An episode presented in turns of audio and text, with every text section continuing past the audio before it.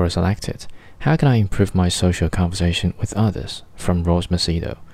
I used to have similar problem before. This is absolutely more common than you think. I just realized the root cause for this problem was not having genuine interest in the other part of the conversation.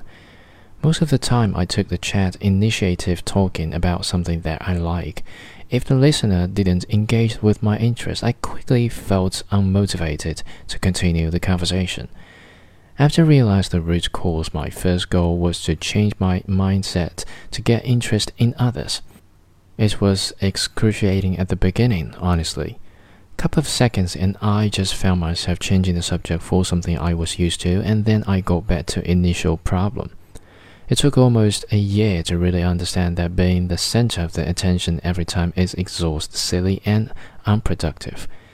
After I really got interested in others, I found a vivid and fascinating world of experiences, fun, and curiosity. Give it a try, and I bet you will feel less pressured and cool.